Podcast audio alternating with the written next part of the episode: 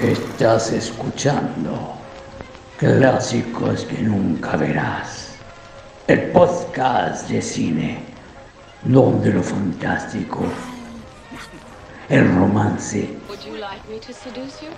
y hasta la comedia serán parte de las tantas emociones que no has experimentado jamás en pantalla grande junto a Odeón Traicionero y Oscar Waldo como anfitriones y probablemente los únicos auditores.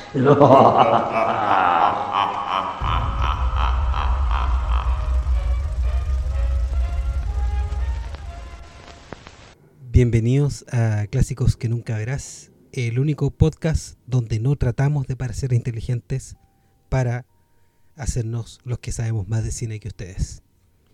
Desde Chile soy Oscar Waldo. Y desde Alemania, aquí viene Odeón, traicionero. Y hoy día vamos a hablar de una película del director William, lo he escuchado, Friedkin y Friedkin. Vamos a decirle que es Friedkin. ¿Hay quienes lo llaman Friedkin? Sí, como fried, como Kentucky Fried Chicken. Puede ser. Friedkin. Bueno, es un apellido de, de, Rusia, así que mm, en realidad no de Rusia, sino que de... ¿Cómo se llaman los que... Mm, donde Chernobyl? ¿De em, Ucrania? Ucraniano, sí. Judíos ucranianos que los judíos em, en dos o tres oportunidades en la historia de, de Rusia han sido expulsados. En una de esas. Dos o tres veces en la historia de cualquier país, weón. Bueno, en Chile no han sido expulsados ni una vez. Ah, pero no son de. Tampoco es como que. Como que tengan una presencia relevante eh, en ese sentido en Chile. No lo sé. No como, sé. Como, como para que tengan un barrio, me refiero. como un barrio eh, judío, como en Alemania o ese tipo de weá. Claro, es que faltan judíos pobres acá. Sí, pues por eso, es como no, tienen presencia cultural en América Latina en general, como yo lo veo. Pero no va al caso. Ya. French Connection de 1971. El contacto en Francia. El contacto en Francia, la conexión francesa. ¿Qué pasaba en 1971? Bueno, estaba pasando el nuevo Hollywood, teníamos el estreno de, de un caballero llamado Steven Spielberg con The Duel, una película, es bastante decente, ¿eh? la primera película de, de Tarantino, de Spielberg. Eh, también la primera no la he visto, pero la cacho.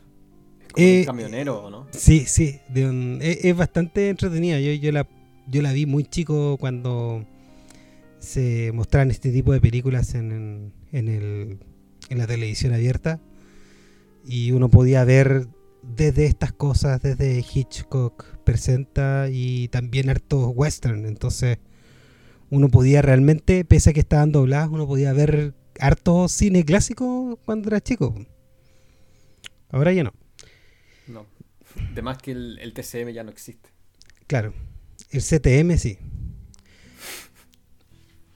También fue el estreno de de George Lucas con ese bodrio. Eh, ah, THX. THX. Oh, yo me acuerdo que la vi una vez, pero nunca se me va a olvidar lo, lo aburrido que era la película. es muy aburrida. Y, fue, y fue hace como ocho años que la vi. Eh, bueno, él eligió hacer algo, como no comprende los seres humanos, eligió hacer algo en un contexto donde los seres humanos no tenían como empatía, así que por lo menos tuvo, tuvo fue bastante consciente de eso. ¿ah? de sus eh, limitaciones, por lo menos. Sí, sí, sí. Em, también Peter Bodanovich, eh, miembro de, este. Esa, esa wea en The Last Picture Show. Ah, así es. Si no me equivoco. Así es. Y. Bueno, tenemos algunas películas interesantes también de Last Picture Show, Bananas de Woody Allen una película es muy entretenida. La primera película de Willy Wonka, que se llama Charlie y la fábrica de chocolate, de Bell Stewart. Una una gran comedia llamada Harold and Maud. Es muy buena. te, gusta a ti, ¿cierto? Sí. Es muy buena, sí. Esa de... Siempre se me olvida que tiene un toque romántico la película. Sí. Esa parte siempre me agarra por sorpresa. Como, como que no viene mucho al caso, pero... Pero también como que pasa sin pena ni gloria. No, eh, no es tan... Con, y la película en sí no es tan conocida hoy en día, o sea, es de culto, digamos. La gente que le gusta el humor también la tiene que conocer. Sí, es buena, es buena. Pero eso, eso me da risa nomás, de que como el, cerca al final de la película hay un giro como amoroso, que no... del que nunca me acuerdo que, está ahí. Eh, también fue el año en que debutó el Clint Eastwood, que lo vimos en la, en la emisión pasada. Fue, ¿cómo se llama? Play Misty for Me, fue la primera película de Clint Eastwood, el 71. También el 71 el actor Dixie Harry. Eh, tenemos el de Cameron de Pasolini, Such Good Friends de um, Otto Preminger, Sino Evil, el Omega Man, que es una película de culto de ciencia ficción, donde sale, eh, sale el Charlton Heston, eh, de Anderson The Anderson Tapes, eh, Sunday Bloody Sunday, una película que fue la, la, última hasta ese entonces que hizo Sean Curry, que fue Diamonds Are Forever, de Guy Hamilton, una película olvidable. Y una que mm, le fue bastante bien, ¿cómo es que se llama? Eh, de Mike Nichols, Carnal, Carnal Knowledge, también en el 71.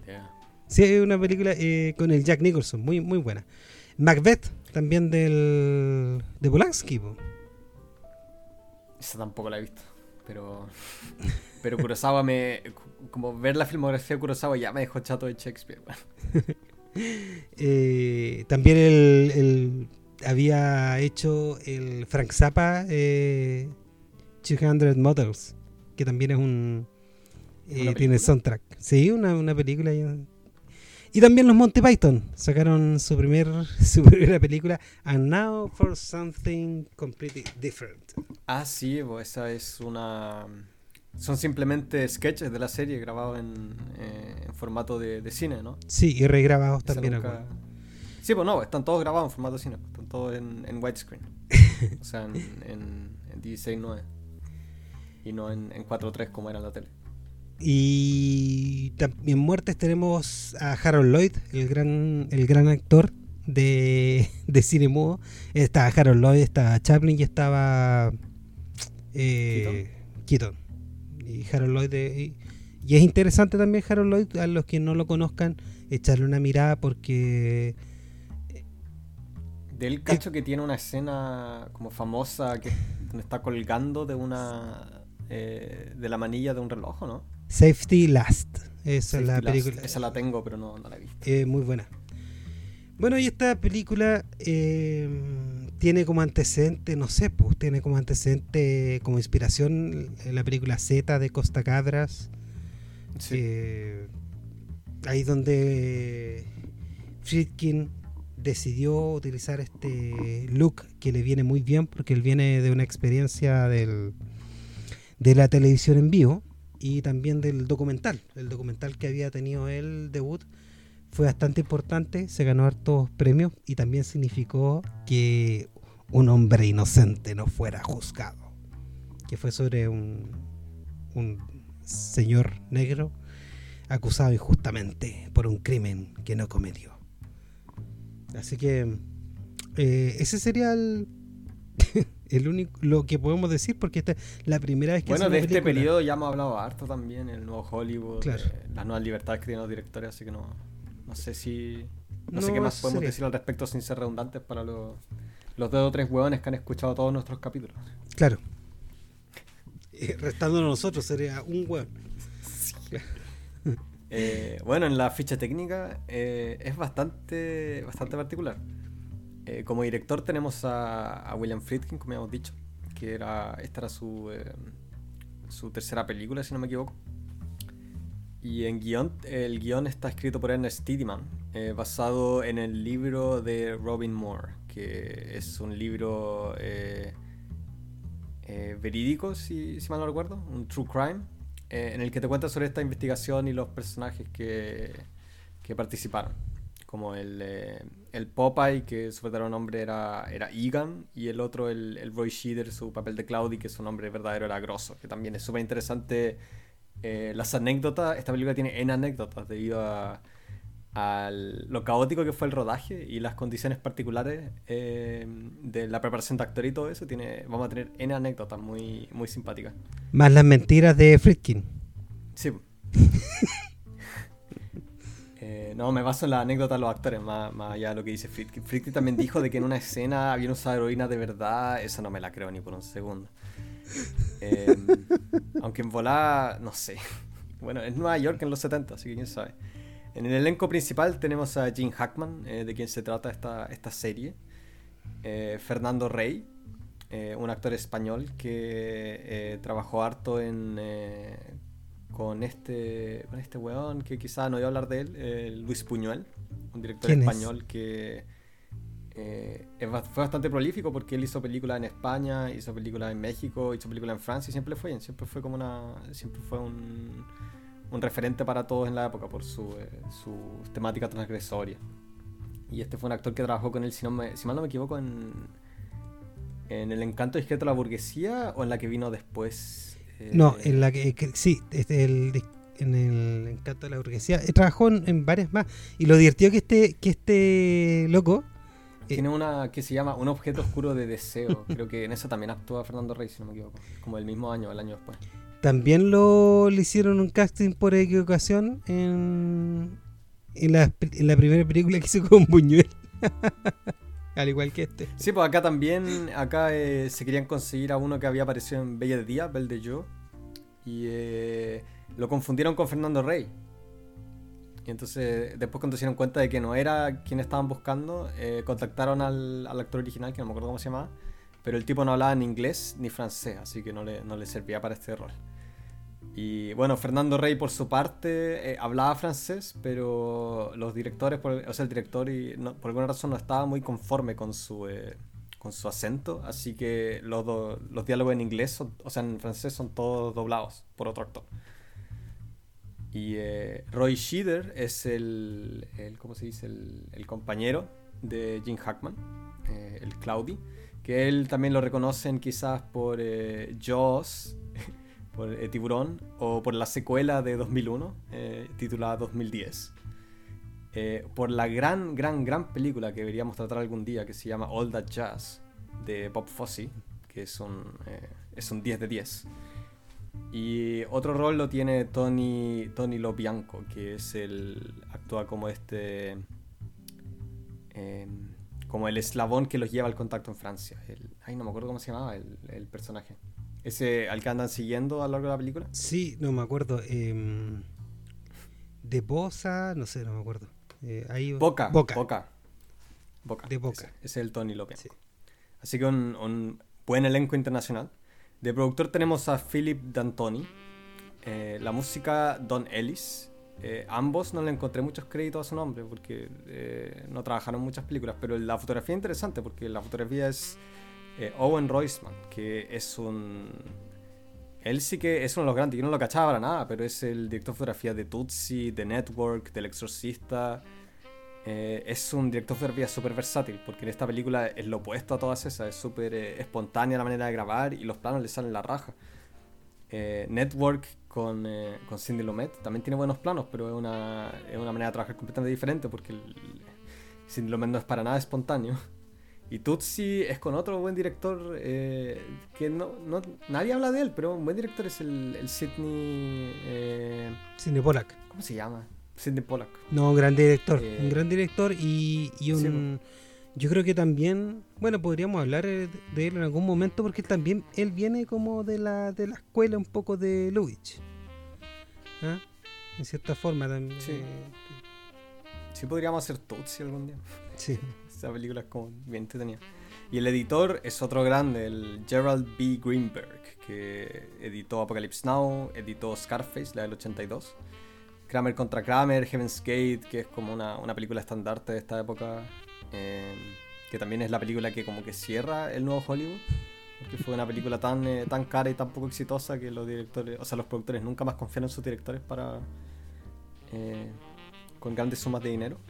Así que ese, es como el elenco que más eh, sale a reducir, en, a reducir en esta película, porque no sé, pues, eh, la mayoría de los sets da la impresión de que no son, no son particularmente, eh, ¿cómo se dice?, diseñados, sino que son lugares que simplemente lo, lo encontraron y le sumaron alguno que otro detalle de utilería, pero, pero en general no, no creo que valga la pena hablar mucho de la, eh, del diseño de arte como, como, la disciplina en sí, sino que más que nada quizás como la, eh, como la búsqueda de locación en este caso. Sí, lo importante acá el, el tema del equipo de iluminación es bastante importante hablar de, de él en relación también al, a la pega de, de la fotografía, que aquí sí, es no, bastante la, importante. La, la, forma en la que grabaron las condiciones de perros y que les salió algo tan bueno es espectacular. sí. Bueno, empezamos la película, nos situamos en Marsella, una ciudad que eh, en Francia, eh, costera, que bueno... Es como un paraíso. Es como Valparaíso, eh, pero sin, sin, No, no, no, es como un paraíso. Ah, ya. No, no que hay una, hay una, parte donde sale como, como en una... El que está observando al, al malo, al, ¿cómo se llama? El señor del, del rey, el este Frog, como le dicen ellos. Frog One. El Frog One. Acá todos todo, todo lo, los policías se van a referir eh, de forma racista y despectiva a todo el mundo. ¿eh? Eh, así que. Sí, pues. y, y, y, sí, pues de veras, no se me había ocurrido, pero sí, pues Frog es de, frog, es de francés. Pues. Sí, pues todos los franceses son unos Frog. Eh, y y que, que, bien, que bien interpretado el malo, ¿eh? es elegante, es, es como un malo. Es misterioso. Misterioso, inteligente, buena persona. Y... Sí, es algo sorprendente porque la película me da un poco de pena porque la película no tiene muy buenos actores, pero el guion les da tan poco, weón. No, no, los parlamentos. El guion no les da ni una, no les da ni una cagada de diálogo así. Y los weones hacen tanto con lo poco que tienen. Me, me da mucha pena por el, eh, el, elenco que tenía esta película y lo, el poco juego que le sacaron a un guion así, porque es una película buena, eh, pero.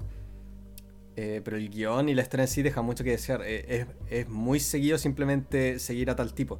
Que bueno, eso también es una, de las temáticas, como el tedio de la, de la profesión, pero pero en términos como narrativos siento que no le saca, Friedkin no le saca el jugo, como en comparación a la que hizo después, eh, El Exorcista tiene mucho tiene muchas cosas más, más emblemáticas, ¿cachai? O sea, antes de esto eh, había hecho, eh, ¿cómo se llama?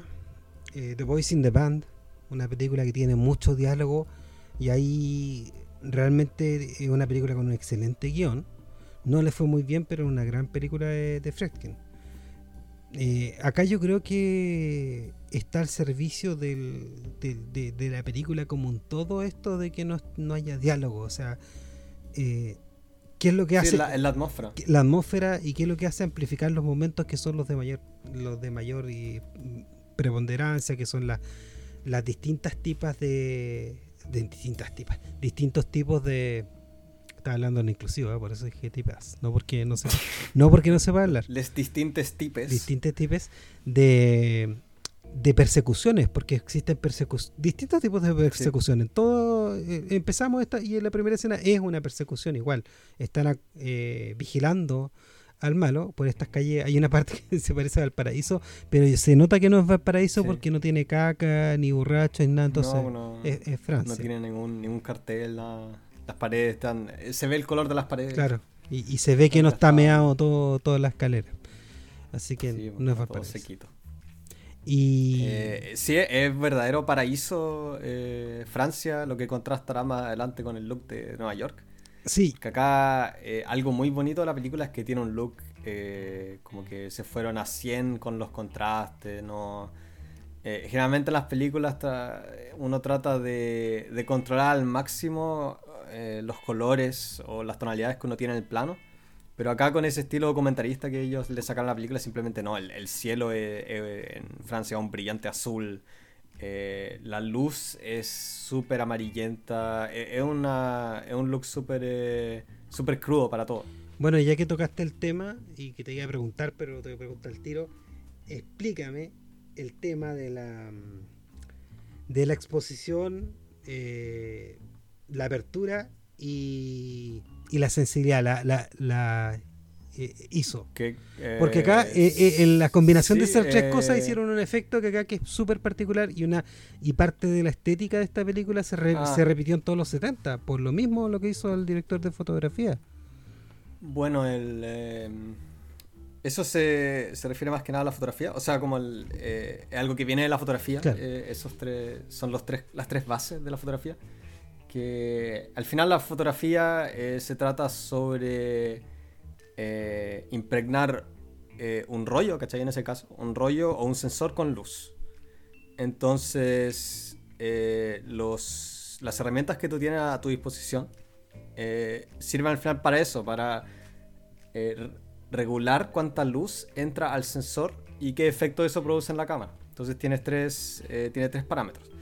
El primero es el ISO, como tú decías, que es la sensibilidad del rollo. Mientras más grande el ISO, eh, más sensible es, entonces necesita menos luz para crear una, imagen igual a, algo con un ISO menor, ponte tú. Eh, el ISO empieza generalmente como por 50, eh, entonces ponte tú... La misma foto con ISO 50 va a necesitar el doble de luz que la misma foto con ISO 100, porque el ISO 50 como es menos sensible necesita más luz para crear una imagen, una imagen igual. Eh, el beneficio de un ISO menor es que te genera una imagen con poco grano, bien clara.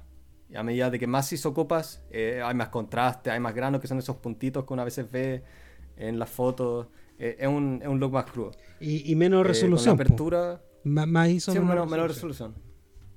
Y con la apertura es, es que tanto abres todo el lente. Si lo tienes muy abierto va a entrar harta luz, pero tu, tu foco va a estar bien, bien limitado. Y si lo cierras, le va a entrar menos luz, pero va a poder enfocar una, un área mayor.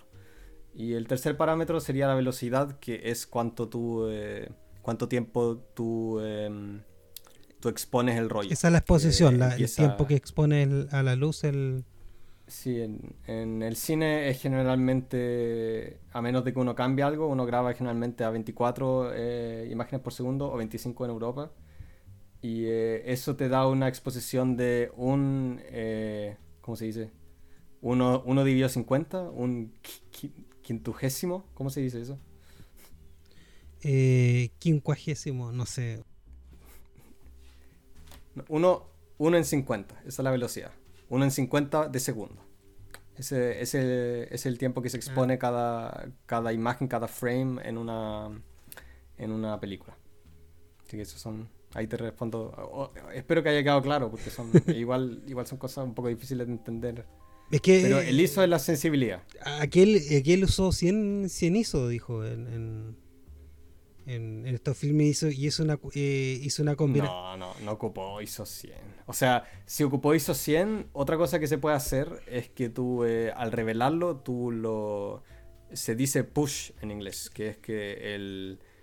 Em, tú lo revelas con más tiempo el rollo, cosa de que si bien grabaste con un ISO 100, si lo dejas más tiempo con los químicos que lo desarrollan, ¿cachai? Para que tú puedas ver la imagen, si lo dejas más tiempo, eh, le va a incrementar el ISO. Entonces, si lo dejas, no sé, cuatro veces más tiempo, va a quedar con ISO 400 en vez de ISO 100. Eh, y, va a ser lo mismo, va a quedar un poco más contrastado, aunque cuando, cuando, lo, cuando lo empujas, generalmente los colores se lavan un poco. Así que por eso me, extrañaría que lo hubiese empujado tanto en esta película porque los colores son bien fuertes. Sí, yo no entiendo muy bien, o sea, entiendo el término en general, pero él hizo no, una, no hizo una cuestión directa, sino que eh, lo transformó en el, en el revelado de, la película, entonces no, no entendí muy bien el tema de cómo logró él esta imagen, que es sumamente importante y fue súper revolucionario en, su tiempo. Eh, pero tiene que ver con la combinación de estas tres, de estas tres cosas que hacen que la, imagen se vea distinta, que también la, le puede dar importancia, o, no sé, pues, uno enfocando enfocando más, usando eh, no sé, eh, menos exposición, tú enfoca, puedes enfocar más, etcétera, etcétera. Bueno, acá empezamos. Eh, ¿Qué es lo que vemos? Que la persona que está persiguiendo es ejecutada por, por otro malo y también vemos que este es bastante amable, el malo tiene una vida como como familiar, ¿cierto? Como que como que está súper bien. Él es una persona elegante, educada.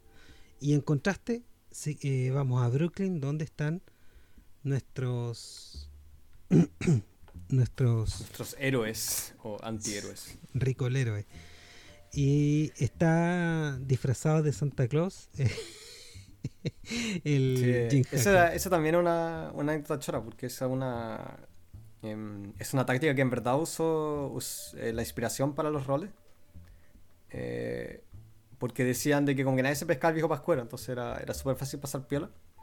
Y que cuando querían hacer el arresto, cuando querían como subyugar al, al sospechoso, eh, él se ponía a cantar Jingle Bells, que era como la señal para que actuaran.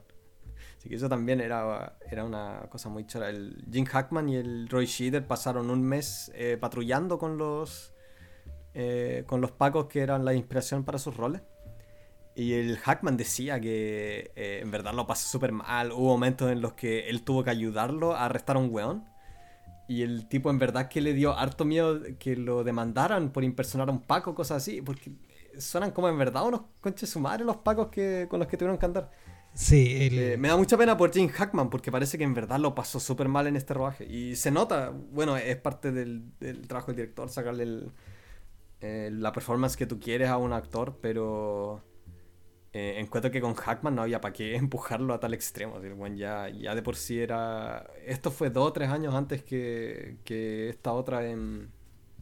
The Conversation. Así que no es como que el bueno hubiese sido un novato ni nada. No, pues bueno, y antes había actuado en Bonnie and Clyde. Porque él también. Eh, pues, y, después actúa en Reds también, de, también con el, con el Warren Beatty. Y, y acá yo creo que, no sé, eh, el yo creo que, bueno, Fredkin no es una persona agradable, pero es bastante práctico. Se nota en la película, es como una mirada súper eh, super idealizada del martirio de los pacos. Eso, em, lo, los únicos obstáculos que tienen los personajes en esta película es la burocracia y la mediocridad de sus compañeros. Claro, pero no, no tienen tapujos. O sea, encima viene el imaginario que estamos viendo acá que es completamente, no sé, pues setentero, pues el, imaginario de la época de Nixon y todo lo demás. Sería eh, súper ultra... Bueno, ahora estamos en, eh, en, Estados Unidos igual, pues, digamos. Eh, que la única forma de la por qué hay crímenes porque lo, es porque los pobres policías, no es que están con las manos atadas, o sea, tienen que agarrar gente, ojalá de, alguna minoría, eh, de algún tipo de color en la piel, agarrarlo, abofetearlo y sacarle la verdad a golpe. Y, así, así no va a haber delincuencia. Cosa que probaron también los, los, gringos en los 90 y lo que hicieron después del, de esta cuestión del tolerancia cero es que tuvieron que devolver como 70% de la gente tuvo que, después de años, volver porque eran capturar la mayoría eran inocentes o si eran culpables era gente que no que los juicios estaban viciados porque le plantaban evidencia.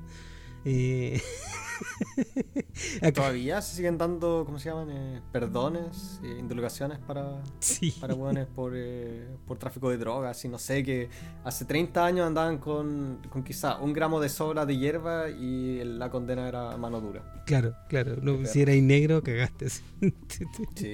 Bueno, la, la, confesión. Indulto. Al gallo que hizo el documental antes, que era, que era negro, lo indultaron por el documental, porque el gallo le habían sacado la confesión por medio de una paliza. y. fue la cagada. Bueno, vamos a la película. bueno. Entonces están Hackman. Eh, está Hackman ahí cantando eh, villancicos. sí. Y entra el, el Roy Schreider. el primer negro. Claro el primer negro. Esta, esta escena y al tiro nos dice del, del, del, estilo de. de que, que, tiene que tiene dirección el, el Friedkin, porque acá es como es como documental, es como que la cámara está improvisada, el, el camarógrafo, acá el, el cámara hace una, una pega súper buena acá, la cago el cámara da mucha pena porque al camarógrafo no le contaban de qué se estaba la escena. Como que lo metían y le decían, ya, bueno, ponte a grabar. Lo, que, lo que agarre tu atención. Y, así es como grababan. Entonces, hacer algo así es súper. Eh, es súper agotador porque, porque las cámaras pesan. Hasta hoy en día las Alexas con rig y todo pesan como 17 kilos. Estos también, las cámaras de rollo con lente y todo el hueveo Mínimo unos 15 kilos que tenía al hombro. Y eso tenés que andar improvisando una, una wea brigia. Eh, para, esta, para esta escena necesitaron 27, 27 tomas, por la misma razón, pues como nada está, nada está ensayado, eh, por lo menos no con cámara, eh, entonces simplemente tienen que intentar todo un montón de veces. Claro, pero, pero en este caso, con una película que es tan. es grabada como tan improvisadamente, ¿cachai? Sin los permisos, en hartos casos. es algo que en realidad no se puede. no se puede evitar mucho. Eh, eso sí, eh, en este caso lo de la cámara no fue tan dramático tampoco porque andaban con eh, trabajando con cámaras chiquititas. el problema con las cámaras chiquititas es que generalmente no te dejan poner rollos muy grandes adentro, entonces tienes, tienes que grabar en tramos más cortitos. Como, no sé, pues para, para 35 milímetros necesitas como, como 100 metros eh, creo que equivalen a como 3 minutos. Así que para grabar 10 necesitas como, como, como 300 metros, que son los medios rollos. Eh, entonces con las cámaras más chiquititas generalmente no te dejan poner eh, tanto peso. Así que, o sea, tanto, tanto rollo. Así que hay que... Probablemente estaban limitados a tomas de 3 minutos máximo, ese tipo de cosas. Claro, acá, acá dicen que el... Bueno, el Friedkin dijo que primero dijo 22 tomas, después 33 tomas, a medida de los años cada vez le ha añadido más tomas a esta parte final, pero dijo que la parte más difícil fue la actuación de Jim Hackman. Acá lo que pasa es que eh, vemos, eh, encuentran un, un, afroamericano, lo persiguen, el afroamericano corta al personaje de, de Strider y lo persiguen, eh, esta parte es muy buena también, la persecución. llegan a un vertedero. Llegan a un vertedero que es donde, donde vivieron los, los protagonistas originalmente, allá en, en, Nueva York. Nueva York en esta época era, un shithole, ¿cachai? En esta época era una mierda, no se podía estar. Sobre todo ahí donde están, en, en Brooklyn, eh, ahí como era en verdad un vertedero. Y se nota en el look de la película que no eh, nunca ocupan luz, es todo súper... Eh, graban, en, graban en invierno también, lo cual igual leí que era de perros, en algunos días tenían temperaturas de menos 15 grados, weón. Eh, y, el problema es que las cámaras se congelan, entonces lo que tenían que hacer a rato era simplemente meterse como a una tienda o algo así por un rato para, para descongelar la cámara, porque se trababa. triste, triste, triste. Y ahí lo, agarran en un peladero horrible. Y, al tiro, esta, es una súper buena introducción de los personajes. ¿eh? Sí, mm. eh, sobre todo hay una parte en la que lo empiezan a patear y el, el Roy Sheeter le dice al otro, don't kill him, así, no lo mates, no lo mates. que también es una súper buena manera de, establecer eh, la dinámica entre estos dos personajes. Sí, y me, me, me da risa la raya, que qué buen actor Jim Hackman, la raya que tiene ahí, está emputecido. Sí, sí, también, también pensé en eso, que eh, en verdad los roles que hemos visto en esta, en esta serie han sido súper eh, súper diversos, pero la cagó. es en verdad un, un muy buen actor. Yo creo que la rabia va dirigida en cierto sentido a, este one de William Friedkin, porque parece que en verdad, en verdad lo, lo empujó al límite. Así, me acuerdo que leí que el Friedkin, eh, para sacarle esa rabia, ¿cachai? Eh, hace algo que hacen a menudo directores, que en realidad encuentro que es como un poco... O sea, en este caso encuentro que no, no viene al caso, porque si estés trabajando con un actor tan bueno no tenéis para qué hincharlo tanto para que, te, que se enoje o qué sé yo. Eh, pero andaba siempre negando con la cabeza, suspirando después de cada toma, así como en verdad dándole al weón cero, cero, eh, ¿cómo se dice? ¿Ni un em, respiro? ¿Cero qué? respiro, sí. Bueno, y también lo que hizo Friedkin, eh, ¿de dónde viene Jim Hackman? Aunque, aunque la gente no crea, Jim Hackman ha hecho, después hizo muchos papeles donde ha sido un idiota. Eh, Mississippi Burning, esa película donde hace un buen racista. Eh, también donde hace una donde hace de malo, donde salía el, sin escape o algo así, donde salía el, este gallo, ¿cómo que se llama? El de Danza con los el Costner. Costner también hacía, hacía de malo.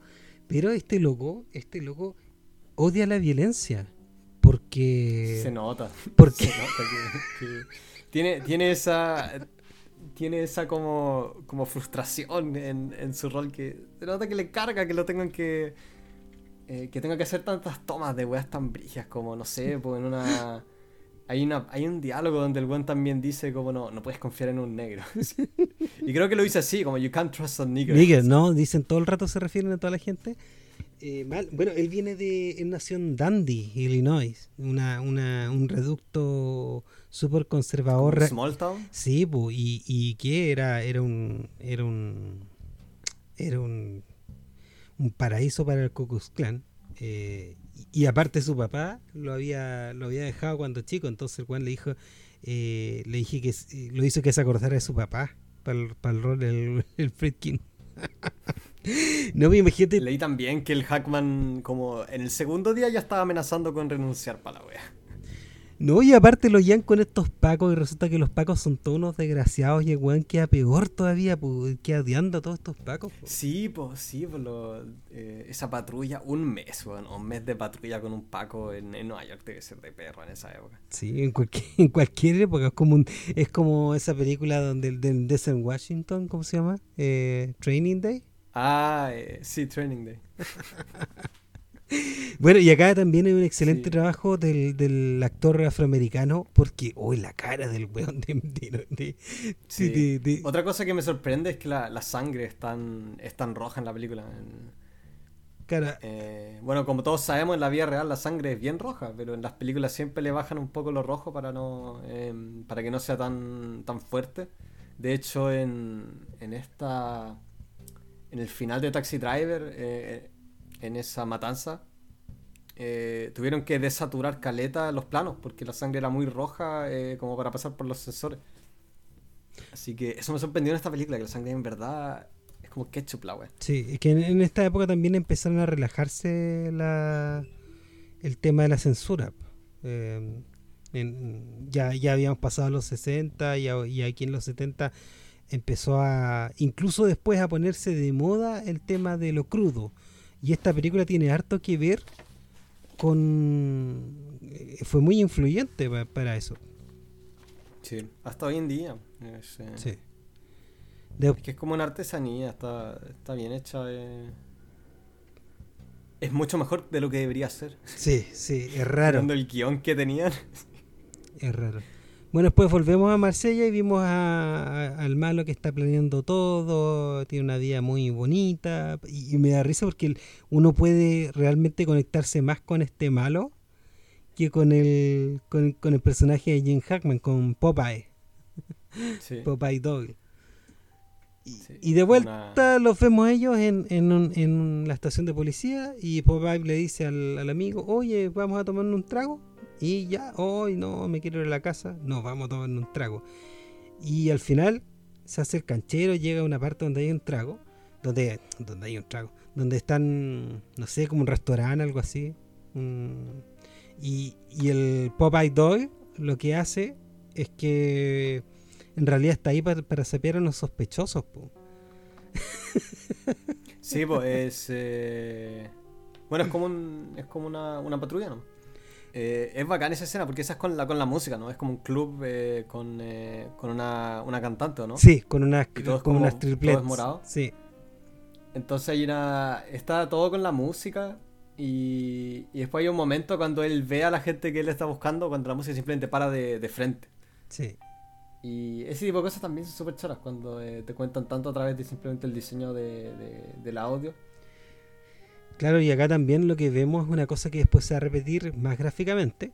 Eh, esta película también va, va, haciendo de a poquito este, estas sutilezas, después se van, poniendo más. ¿ah? Eh, los, los, malos están disfrutando bastante la vida.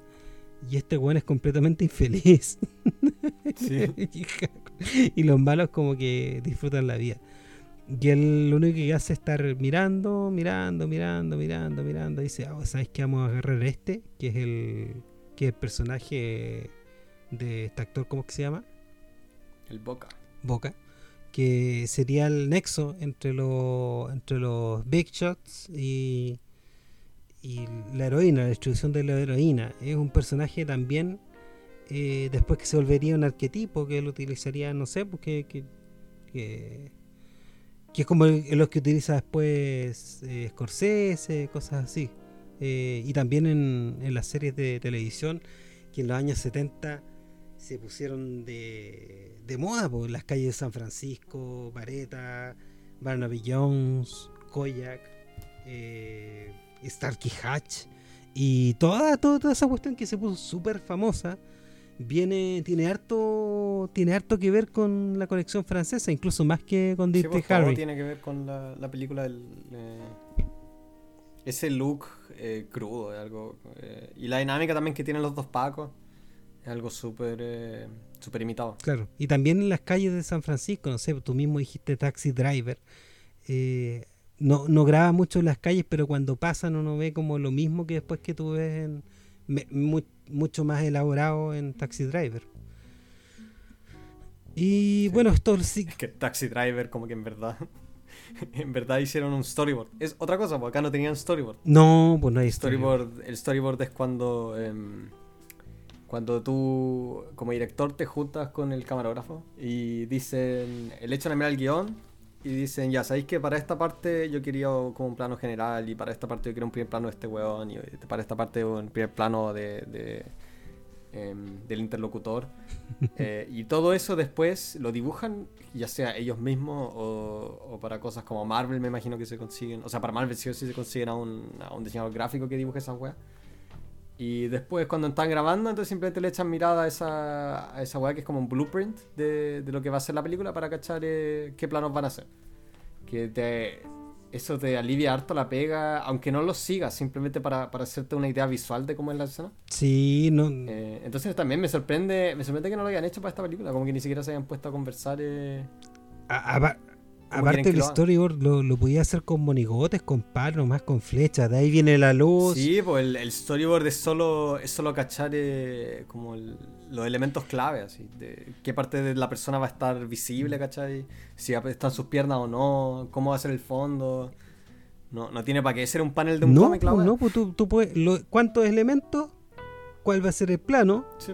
¿De dónde viene la luz? Y, y eso puede ser el storyboard. Listo. Pero si no, tienes que tener una, una mente bastante aventajada o, o, mucha plata o un montón de otras cosas para poder resolver. Porque las películas son una cuestión que requiere harta improvisación, entonces te vuelves loco, se anda ahí todo el rato improvisando. Sí, pues hay que, hay que planear algo mm. para...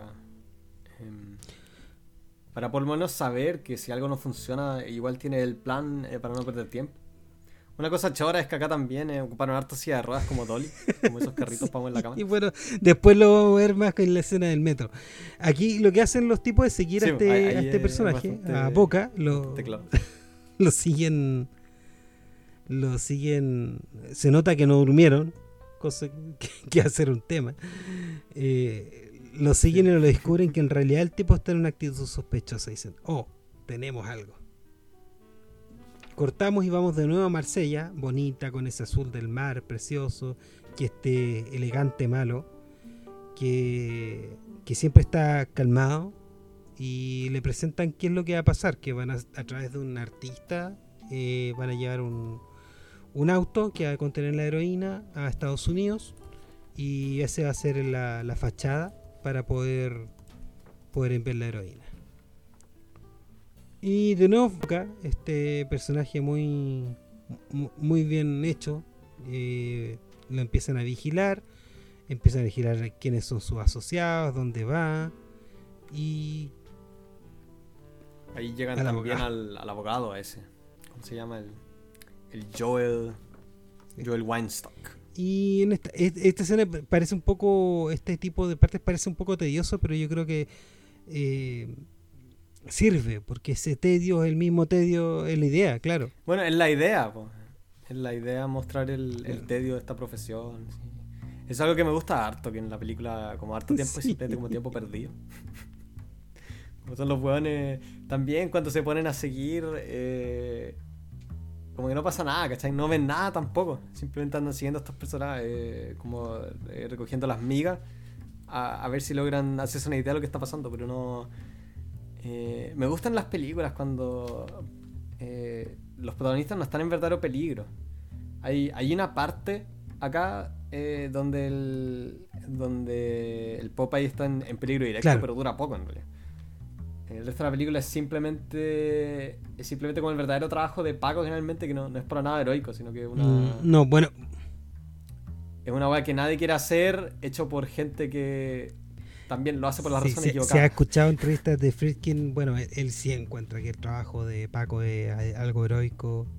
Eh, sí, no, la visión de esta película viene, de ese imaginario, ¿cachai? De que los Pacos están y tienen que ser monstruos porque la pues, única forma de, que alguien no se drogue es que tú te transformes en un monstruo y le, le pongáis electricidad en los cocos, o sea, no, no hay otra forma.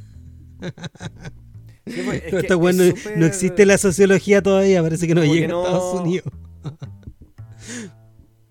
No, y aparte que lo que hacen todos estos personajes, ¿cachai? Como no hay ningún momento en el que se. en el que tengan una confrontación, ¿cachai? Con su forma de vida.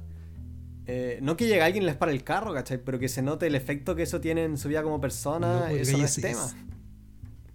También la, escena en la que el weón roba el auto y, y. La escena en la que en la que el Popeye roba el auto, en esa gran escena de persecución. El weón deja la cagada cruzando la ciudad y es todo para. Ni siquiera, ni siquiera para arrestar al otro sí. sino que para matarlo. Bueno, eh, cuando llegue, vamos a llegar porque ese es el momento que yo creo que da más para hablar de toda la película. Bueno, este nos encontramos en la noche y acá, hay un, acá hay una instancia donde también es súper buena, donde se dice mucho el personaje, donde llega a un bar eh, y llega, hola, Popeye, Popeye está aquí, y llega y empiezan a requisar puras, puras pastillas, pura, pura minucia. Y, y, lo que hace el gallo es que se encuentra con un afroamericano, obviamente, lo empieza a insultar, a, decirle eh, names, la, palabra N, la palabra todo, todo, a los italianos, a los italianos le dicen una risa eso que los gringos no se atreven a los gringos no se atreven a decir eso. Me da risa porque eh, es como que no se atreven a decirlo, pero claro, puedes apalear a un negro, pero no podéis decirle negro. Es como que es súper círico porque no sé, pues en pues, Alemania, si, si un Paco se apalea, apalea a un negro. En Alemania te multan por ser el Pero un gallo, si un gallo apalea a un negro, te, te caes sin pega, acá no, en Estados Unidos no, te, te, condecoran, te condecoran, te, te hacen alcalde. Y ahí pilla el informante que le dice, le empieza a preguntar pues, sobre la heroína y resulta lo que, estamos viendo acá que está como todo el mundo sin nada, no hay nada con qué divertirse, entonces están esperando como este tipo de cargamento que viene de Francia y ahí se establece la conexión francesa. Dice que dice Jim Hackman que esto fue sacado directamente del de una experiencia que él mismo vivió con el este con este Paco.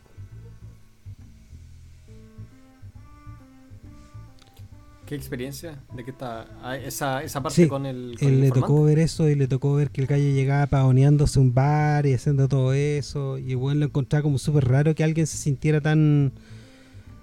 Eh, sintiera que la impunidad era como parte de su trabajo, ¿cachai? Porque no tenía ningún resguardo por nadie. Y él dijo que nunca se le hubiera ocurrido haber actuado así, porque ¿quién cresta se anda pavoneando por la noche de esa forma? Po? Y claro, un Paco. Y en la escena siguiente vemos justamente al, Popeye Doyle de la, de la realidad que actúa actúa súper bien el gallo, ¿eh? Actúa súper bien. De hecho, el tipo... Esa, esa línea que él tiene, esa pick your fit en, Poughkeepsie, sí, eso eh, que él dice como que te... ¿Cómo se traduce eso? como te limpias los pies en, en, Poughkeepsie, en esa parte de Nueva York. Sí, que... como te rascan los pies. Eh, es una táctica de verdad también, que la, usaba el, este weón, el, el Egan, para... Es como una dinámica bad cop, good, cop, good cop, ¿cachai? Eh, como uno, uno le anda le anda haciendo preguntas referidas al crimen y el otro simplemente le tira esta, esta pregunta que no tiene nada que ver como para confundirlo, sacarlo de... bueno, según una fuente que yo leí, según una sola fuente, eh, dijo que había investigado el tema y que en realidad esto de es porque había justo en ese entonces una violación eh, muy conocida muy eh, en esa parte y por eso le, dijo eso, pero, pero no, no, sé. Eh, eh, una fuente que no tampoco indicó cómo fue que hizo la investigación, así que no sé. Pero es una copucha. El, este tipo quería incluso hacer el papel de Jim Hackman, porque le cargaba que Jim Hackman no le, hubiera costado tanto la escena donde era violento con el sospechoso. Eh, no entendía por qué no podía llegar y pegarle los negros. Eso como que. es lo más natural del mundo.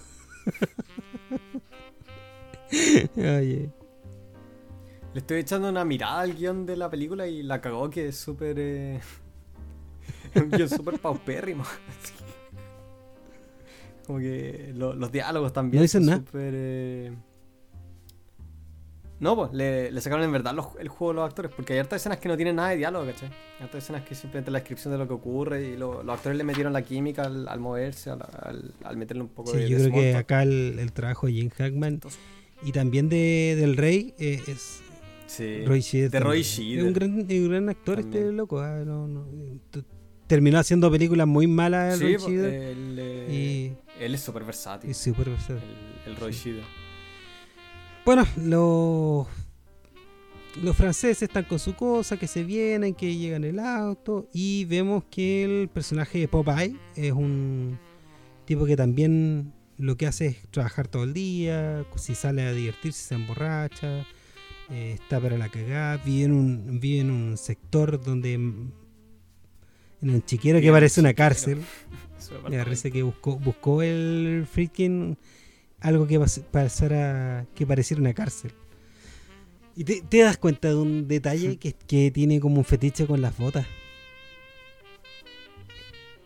Fetiche con las botas. ¿Qué? Eh, eh, Popeye. ¿En el Fritkin? Popeye Doyle. Popeye, como un. eh, cuando él, en la escena donde en la primera escena donde están en la noche, empieza a jugar unas minas y las mira las botas. Y las botas, obviamente, eh, ven la cara degenerada del gallo y ponen las botas. Ah. y la escena siguiente, donde el gallo está, está vagando por, por, la ciudad, también encuentra una calle que está como andando en bicicleta con unas botas rojas. Y también lee la misma cuestión y la cara degenerada a Jim Hackman de. Eh, viendo las botas. Cuando, cuando llega me gusta, me gusta su impaciencia. Como también cuando anda siguiendo, es un weón que es imposible pasar piola, porque anda simplemente todo el rato eh, inquieto. Como un amigo ahora anda, anda leyendo harto sobre, sobre cómo se dice esto, en, sobre investigación, ¿cachai? Y cómo seguir a gente, como, no sé, pues necesitáis mínimo tres personas para que se puedan ir intercambiando si alguien los cacha. Eh, y ahí este weón como pasa cero piola, y me acuerdo harto de, eso que no, no no, de hecho, un tema. Para, seguir.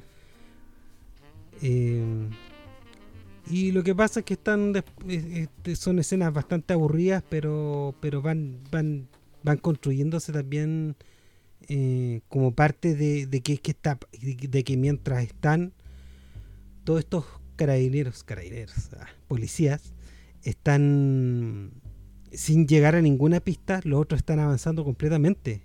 Eh, eso es lo que yo veo que pasa durante el desarrollo de la película, que los tipos están están avanzando siempre los franceses y estos tipos no encuentran nada sustancial. Nada sustancial. No. De hecho, también está la escena en la que tienen que rogarle al. al ¿Cómo se llama este? Al, al jefe que, que les dé la capacidad de poder seguir metiéndose con estos gallos porque no tienen nada, nada para probar lo que han, eh, lo que han hecho. Pero lo único que saben es que este, el, Boca ha estado con, con este abogado que es conocido por los narcos. Y hay una escena que, que, viene un poco después, que es donde llega el FBI, le pone le pone una persona del FBI que es el otro el otro protagonista de la historia real de esta, de esta gran redada que hubo de heroína a finales a principios de los 60 creo que apareció esto Sí, el 62.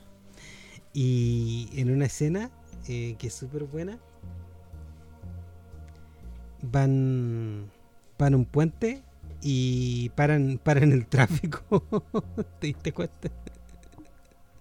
Esa weá también la hicieron sin, sin permiso, como que llegaron y formaron un taco. Sí. Formar un taco, qué divertido. Eh, lo que pasa es que este gallo grabó con un montón de. Como era conocido en la, en la policía, el, el protagonista de, de, esta de esta redada, contaron con muchos muchos policías. Entonces eh, hacían lo que querían. Por eso el weón no pedía permiso ni nada, porque dice: si me pillan, puta el pago. Así que por completo. Sí, sí pues eso también leí que, tenían hartos pacos en la. Sí. Hartos pacos como off-duty, que simplemente estaban ahí para, para ayudar. De extra y todo. Y bueno, empezamos la primera persecución, que es la persecución que le hacen a Boca, que obviamente se da cuenta que lo están persiguiendo. Eso es lo divertido, porque los malos siempre están un paso adelante que esta, que esta gente, pero no, no necesariamente por ser más astutos, ¿ah? porque los otros hacen más la pega, ¿no? son súper evidentes. Todas las escenas de, persecución son muy buenas en esta película. ¿ah? Las a pie, los asedios, son son súper frustrantes todas. eh, ¿Qué es lo que pasa? Los tipos van se van paseando por todo por todo New York, ese hermoso New York que parece se parece más a, a Maipú que a New York. O sea, es como incluso un Maipú con menos caca de perro. O sea, como eh, incluso cuando era una mierda eh, Nueva York se veía más limpio que, que una comuna cualquiera en Santiago no, pues te digo que, todo el mundo, todo el mundo, no sé, pues, eh, eh, tú ves cineastas como, como Woody Allen que ama Nueva York. Y en Nueva York que él te muestra es un Nueva York de, de los, ah, de los multimillonarios, ¿cierto? Sí, pues. Sí, pues el Nueva York de Central Park. Pues. Y, esta, esta wea, ¿cómo se llama? Coney Island. Coney Island. Que es donde eh, donde está este parque de diversiones en, esta Quizás en un montón de películas, entonces como este el... Eh, sí, pues sale, salen todas las películas de este weón, esa Coney Island, esa... es como una costa, bueno, una isla. Y bueno, lo persiguen y mientras están, este, este, mientras grabaron esta escena fue creo, creo que el día que hubo más, más frío en el año, en Nueva York en invierno. y me parece que Jim Hackman está ahí con. Está, en realidad cagado en frío porque tiene la nariz como roja, se está moviendo, o sea, se, nota que está cagado la risa. Y. Sí. Quizás lo tuvieron ahí parado como media hora antes de grabar. Porque eso pasa también, eh, también de repente como director, no sé, pues les decía eh, hay un problema con la cámara o qué sé yo y lo, lo manipuláis para, que, para que se estrese. Yo encuentro que igual, o sea, sobre todo la gente que no es experimentada, si la estresas podéis sacar buenas actuaciones de gente que no sabe actuar. Sí, ahí es donde uno tiene que como enhebrar la aguja. Porque un profesional va a ser profesional, ¿cachai? Pero va a haber un momento en el que también va a querer irse de la wea. Eh, por el otro lado, un amateur o un no actor eh, no le puede exigir mucho, sino que tienes que, tienes que tratarlos con calma eh, para que no... claro, o presionarlo, pues, de si tú, tú estás, tienes la confianza o, o, estás decidiendo hacerlo, lo, lo presionas. Ah, bueno, sí. Lo bueno de esta escena es de que, de que los tipos están completamente relajados, comen, comen, están comiendo súper rico en el restaurante, mientras los otros comen una pizza congelada, así es como súper divertido de nuevo. Que la vida de, de los malos es una vida como estentosa. Eh, la, cara del personaje del, francés, como que, oh, qué rico que llegó la comida. Y después fuimos a Jim Hackman botando el café porque el café es una mierda. Sí, es muy bueno ese plan. Porque la, hace un zoom. Me acuerdo cómo están estos dos en, en, la, en este restaurante. Y, el plano está como eh, de lado con la ventana de fondo. Y en una parte la cámara hace un zoom a la ventana y está como este un, con su café y lo bota al Un alejamiento. y después la cámara vuelve a En el alejamiento vemos a la gente que está en el. pasándolo súper bien. Qué chistoso. Sí, bueno. Se roba, El, se roba la película del James. Sí, sí. Bueno, le dieron un Oscar también, ¿o no? Él se ganó un premio por la película. Y después lo que hace Jim Hackman es, perseguirlos, perseguirlos y, y estos tipos van y ven que la hacen todo su negocio y, ven que la heroína es la heroína súper buena y le hacen como una muestra. Según, eh, según Sí, como, oh, nunca he visto heroína tan... tan Claro. Eh, según pura, dice el químico. En la escena en la que supuestamente usaron. Bueno, bueno yo creo que podía ir debajo, ahí donde están botados los condones, en, en, en este mismo Nueva York, de más que encontrar heroína. Es que no. Es que el problema es que en Estados Unidos para actuar, para tener una línea con diálogos, tienes que estar inscrito en el. ¿Cómo se dice? Screen Actors Guild. Eso es como la, el sindicato, el sindicato de actores. Y el químico tiene líneas. Entonces, aunque hubiese sido heroína de verdad, no sé, no sé cómo el bueno hubiese sido capaz de testearla porque no es, es, que no sabemos, ¿ah? porque en estas cuestiones actuó también, actuaron hartos policías. Entonces en una de esas el tipo era policía, no, no, no, no, he investigado eso, pero en una de esas el gallo era policía. De todas formas no es necesario que sea heroína, o sea, eh, ahí es donde... no, es, chistoso nomás de que sí, pues no, diga como si fuese un logro. Le gusta o para curarse la muerte. me, me, gusta harto él como director, pero, pero saco Sí, es como. Los, Ver esta película es como ver Fitzcarraldo. Es, eh, tiene muy malas vibras. Yo creo que, que Friedkin como director es alguien que te deja así. O sea, eh, el exorcista.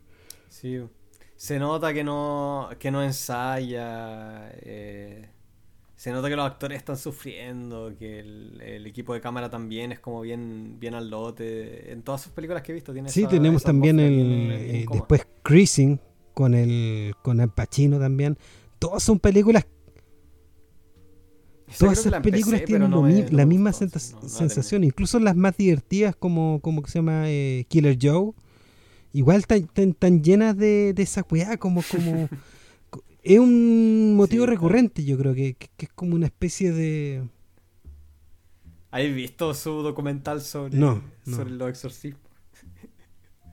ese documental que hizo como el 2000, hace poco, hace poco, hace un par de años, en el que viaja como al Vaticano y graba exorcismo, pero lo graba como con una cámara de esas, esas como una handicap, esas weas donde no se ve ni una wea. Bueno, está siguiendo a los curas y hacerle entrevistas, preguntándole como... Eh, eh, como, como es todo el tema del exorcismo. Hay una escena donde graban exorcismo que es como para caerse la risa, pero cuando se lo toma todo en serio. No, no la he visto. Una película tan ridícula. Pues, eh, véanla, véanla si pueden. Como el, Hay uno de Fritz Lang que no he visto. películas que he visto en mi vida. Que no, que no me gustaría ver el de Fritz Lang.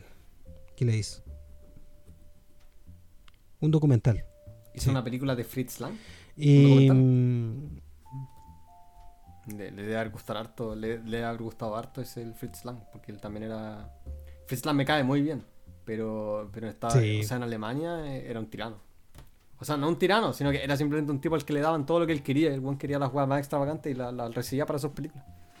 Sí, era un genio. Es un genio. Ese weón eh, toda la vida tuvo un, un muñeco de peluche, un, eh, un mono con el que tomaba té en las mañanas, con el que tomaba el desayuno. No me acuerdo cómo se llamaba, pero tenía un nombre. enfermo. Eh... No, es como algo, es algo bien alemán eso de tener... Eh... Claro tener como un peluche, pero uno, eh, que sea como tu, peluche para dormir y todo eso. Conozco a gente que los tiene y como lo... O sea, no sigue durmiendo con ellos, pero lo sigue teniendo. Y, con nombre y todo. Es como algo bien alemán. Están cagados de la cabeza. Peluche para acurrucarse. Y...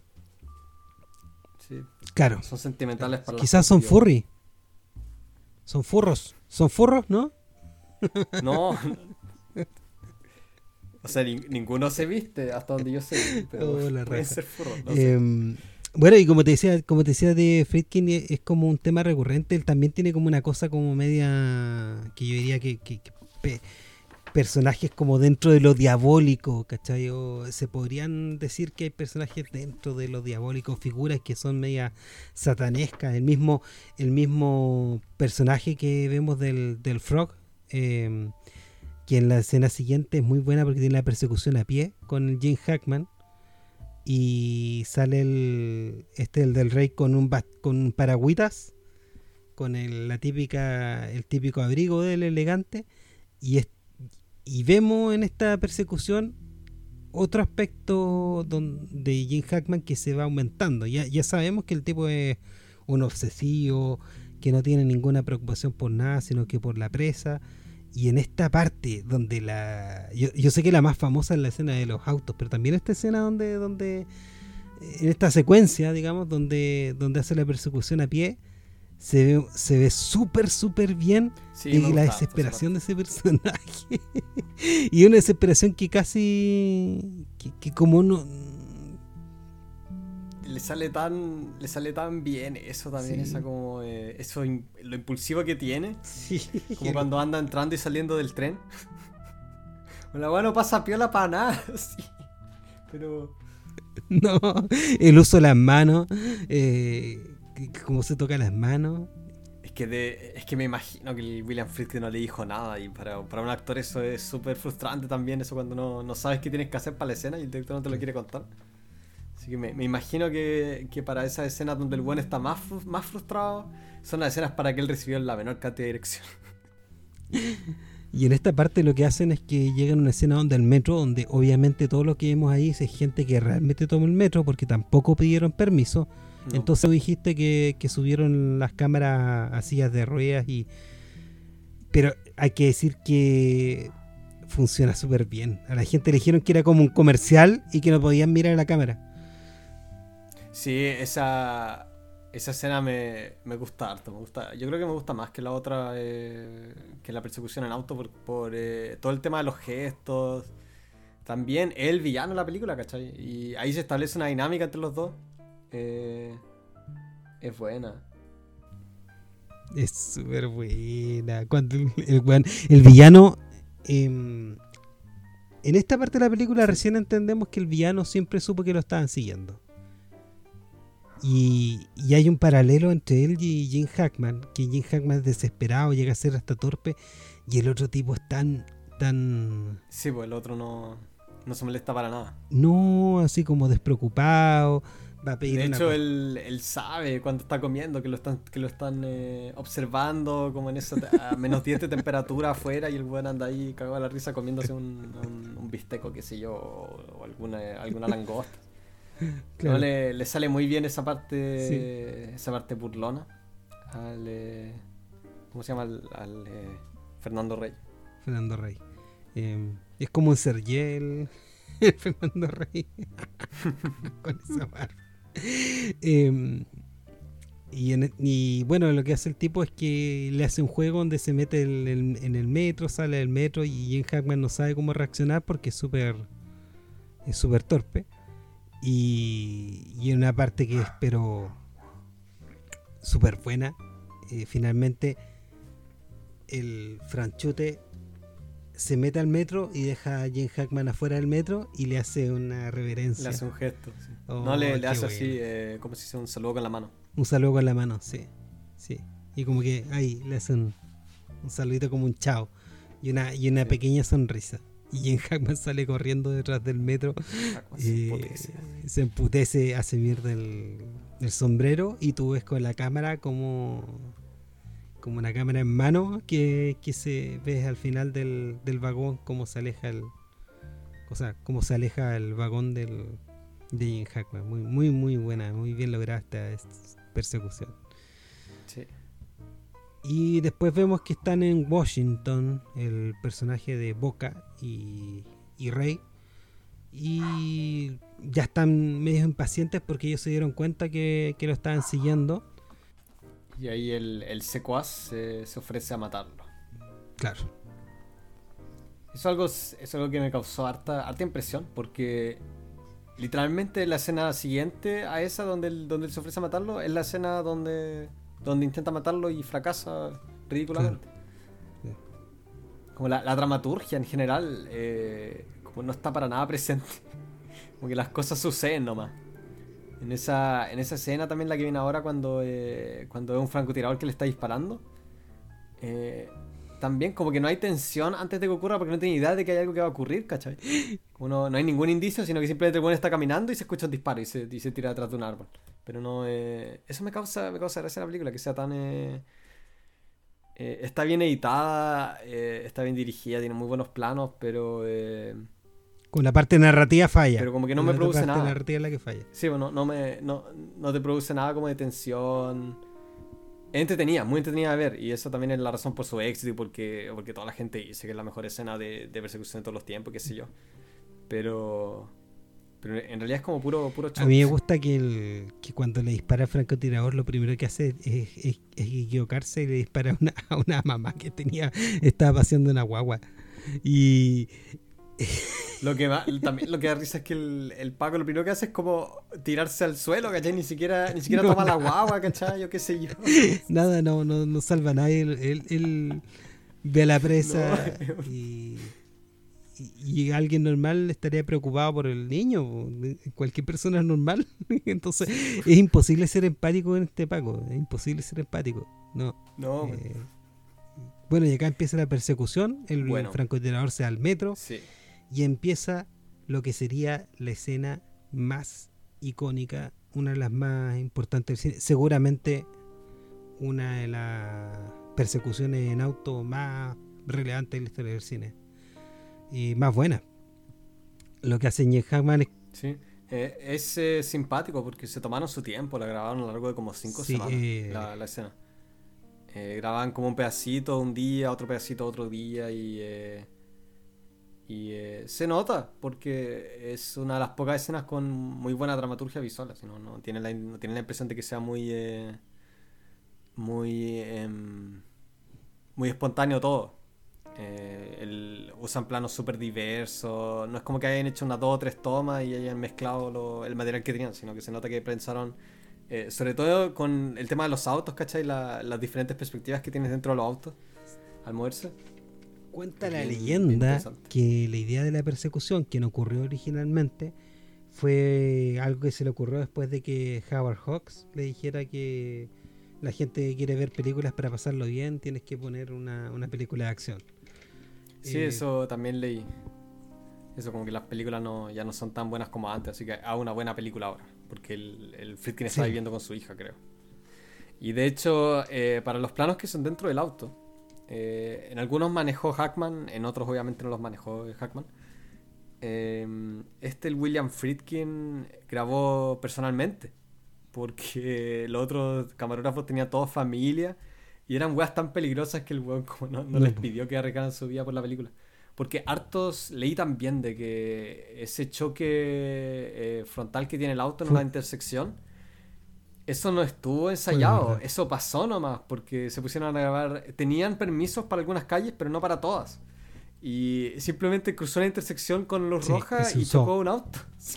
Y aparte, aparte de una mentira, bueno, eh, Friedkin dijo que eh, Friedkin dijo que habían andado como a 90 millas por hora y toda la cuestión y parece que también eso todo es mentira. No es necesario andar a 90 millas por hora para grabar una ah, escena de pues, acción. No, eh, no, pues lo que hicieron, lo que hicieron es que volviendo al tema de la velocidad, eh, las películas generalmente se graban a 24 eh, imágenes por segundo, que es el caso de la película. O, se, o no, bueno, se, se muestran siempre a 24 frames por segundo. 24 eh, frames por segundo.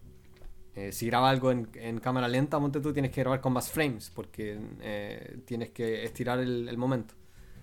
lo que hicieron acá al revés es que grabaron hartas, hartos planos con 18 imágenes por segundo.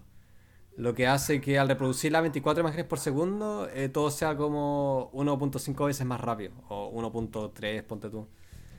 Eh, entonces ahí también la se puede ver ese efecto súper fácil de verlo visualmente o ejemplificarlo cuando uno anima cosas en papelitos y les pasa. Eh, puede hacer el mismo ejercicio y te das cuenta que, que, que te produce ese efecto visual.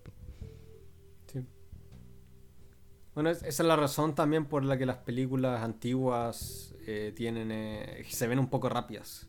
Las comedias de, de, Chaplin, ponte tú, se nota de que él se mueve como eh, sobrenaturalmente rápido para algunos gestos. Y eso es por eso también, porque harta en, eso, en eso entonces todavía no estaba muy, ¿cómo se dice?, regularizado ese tema del, de las imágenes por segundo. Entonces no era. Eh, era en realidad 18. A mí me llama mucho la atención esta persecución, me gusta mucho porque también la actuación de Jim Hackman es, demasiado buena. Eh, le, van grabando. Sí, es que el también. le graban el rostro del gallo eh, completamente emputecido. Y, sí. y decía que esto Oye, ese, ese plano en el que él eh, choca con la. O sea, casi choca con la vieja que anda con el, eh, con el carrito. Ahí también tiene un primer plano muy, muy, quien decía que esto, que el que grabar esta, esta, filmar esta, esta secuencia fue como tejer. Bueno, un puntito a la vez, así como cuando tú tejes, hace una, un punto a la vez. Y, sí. y no, tremenda, tremenda persecución. Yo, yo, imagínate que recién en 1979 tú veías, verías cosas tan buenas como esta con el, no sé, como la eh, eh, Mad Max de Road Warrior. Eh, acá igual utilizaron el tema de poner la cámara bien abajo para, para, ver el punto de vista del auto, una cosa que, que un super... Sí, pues la, la, pusieron en el, ¿cómo se llama? El bumper.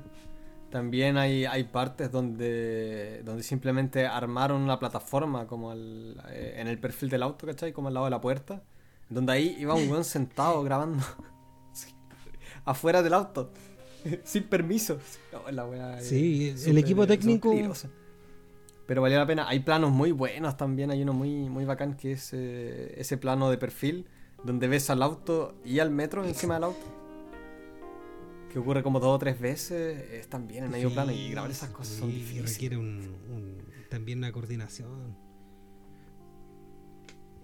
Otra cosa que leí, que es muy bacán, que el, eh, el, clerk o el, encargado de la Transit Authority, o sea, el departamento de tránsito de, Nueva York, que autorizó eh, que usaran el, metro para esa escena. El buen les pidió como 40 mil dólares. Eh, solo de ida. Solo de ida. en avión. Solo de ida. Solo de ida. Eh, y le preguntaron por qué y era como, puta, apenas salga esta película me van a despedir por negligencia, así que tengo que como, tengo que hacer otra, otra cuestión para mi futuro.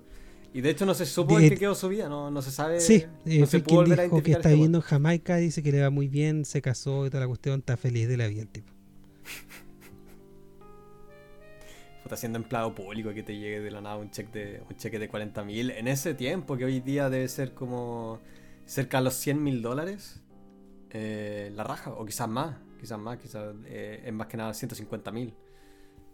No, y en ese tiempo, en ese tiempo, eh, en ese tiempo el dólar, de hecho una cosa que dice Friedkin es que en ese tiempo el dólar costaba algo, hoy día el dólar no cuesta nada, entonces las películas, claro, son nominalmente mucho más caras porque el dólar, la economía en realidad está, está, está peor todavía.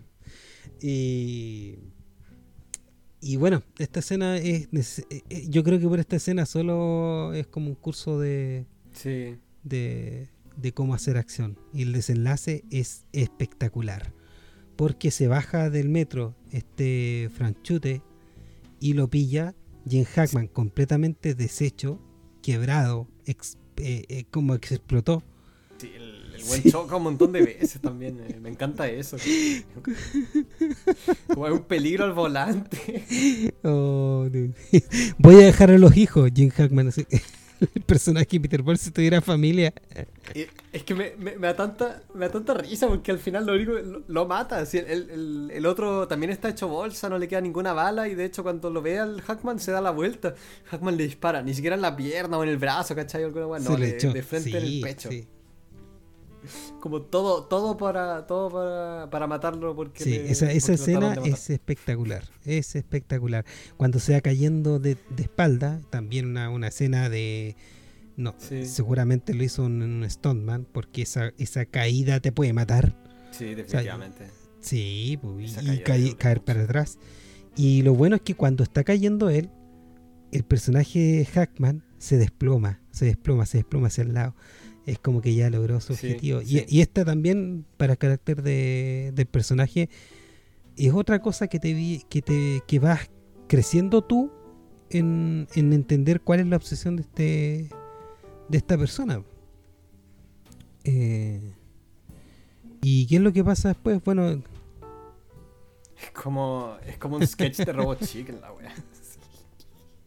When I will stop at nothing y atropella como a la, a la mitad de la ciudad. Súper desconsiderado.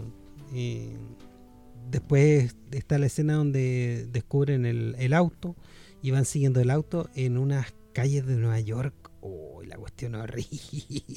Esa weá anda para arte, como que como que están en esa en esa en esa en esas cuadras vivían algún niño, me imagino alguien, como crees que eres niño jugando en esas calles, weón, ¿te imaginas? que papá siempre se preguntan esas cuestiones. Ya niñita, vaya a comprar el pan. Esa película em, una que toma lugar en ¿cómo se llama esta? Eh, en Los Ángeles, eh, Killer of Sheep, ¿la cachai? Es una. hecha por un. Eh, por un negro. Eh, oye, eso era súper racista, pero no. Es, una súper buena película, pero se trata sobre. como un retrato de la vida de negro. Eh, en los guetos en, en, San Francisco a través de diferentes como, como episodios que reflejan la vida. Es una película súper buena. Deberíais verla, ¿no la cacháis? Killer of Ship es como una película más famosas. Es que, he visto cosas que he visto hace 20 años, entonces no. También en blanco y negro en los 70 de un gueto y como la vida de una familia, diferentes cosas que, hacen. Hay una escena súper chora en, la que salen los niños jugando y los niños se tiran piedras todo el rato, así están como en un vertedero en la, en la línea del tren. Y algunos, algunos descalzos y, cómo juegan se tiran clavos y, y, piedra. Eh, es una película muy buena. Eh, todo hecho en la mirada. Eh, ¿Es como el chiste de Family Guy donde están los fetos en los basureros? y hacen un, hacen un musical. es como que típico, es como la idea del imaginario es que eh, están el tal, el, baile este, el prom, de, de, la, de, cuando salen del colegio y como que todas las calles quieren embarazar después abortan y dejan en el mismo basurero los fetos. Entonces hacen musical con los fetos. No, esta película es muy buena. Es como. Eh, es una mirada súper. Eh, es como neta. Una mezcla entre nostalgia, pero también eh, de una manera súper. Em, súper emotiva y conmovedora. Como simplemente. Porque grababa con gente que, era, que él conocía, ¿cachai? Él también. Él la hizo cuando estaba yendo como a UCLA. Entonces, entre todo esto, George Lucas sacó weas que hacen puras películas malas, caché de estudiante. Este weón hace esta película que, es como considerada un clásico los clásicos los clásicos. Eh, es en verdad una, joya. esta película yo creo que la primera vez que la vi fue hace harto, harto tiempo y me gustó harto, harto, harto porque hay que entender que en ese entonces eh, no era tan común lo que estamos lo que estamos viendo ahora es una película realmente eh, revolucionaria. Imagínate que en este mismo año salió Sí, pues esa crudeza, imagínate que en este mismo 71 fue eh, sacó eh, Clockwork, Orange, el Kubrick y, de hecho no ganó no ganó no ganó mejor película.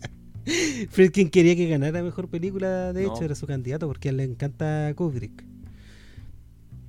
Mm. Y esta película. Sí, bueno, hasta hoy en día es difícil hacer películas con la crudeza de esta, ¿cachai? Nadie se atreve. Eh, igual no hay cómo, ¿cachai? En ciertos casos, eh, a menos que tengáis un equipo súper aperrado como este, hay veces en las que simplemente no, te da. Eh, con los. Em, entonces, en ese caso también, no sé, pues no te da el, no te da el presupuesto, porque las películas son caras de hacer, ¿cachai? Entonces de repente no te da para arriesgar una cámara que ni, quizá ni siquiera esté asegurado, qué sé yo, y ir a grabar a, grabar a un bar en coma, qué sé yo. Así que... Así que eso también respeto al, a William Friedkin por, eh, por tener las pelotas para, para, arriesgar la vida de su equipo en, ir a grabar a esos guetos. Dice que no dice que no haría de nuevo nunca una película como esta, o sea... Pero no sé si cree la William Friedkin, porque después hizo, hizo El Exorcista y trató como las pelotas a todo el mundo, igual, y, se murió gente. Pero es diferente. Esta, esta película debió haber sido un verdadero, eh, verdadero calvario. todo el tema de, la planificación, todo el estrés, todo el miedo, ¿cachai? Por donde están grabando. Eh.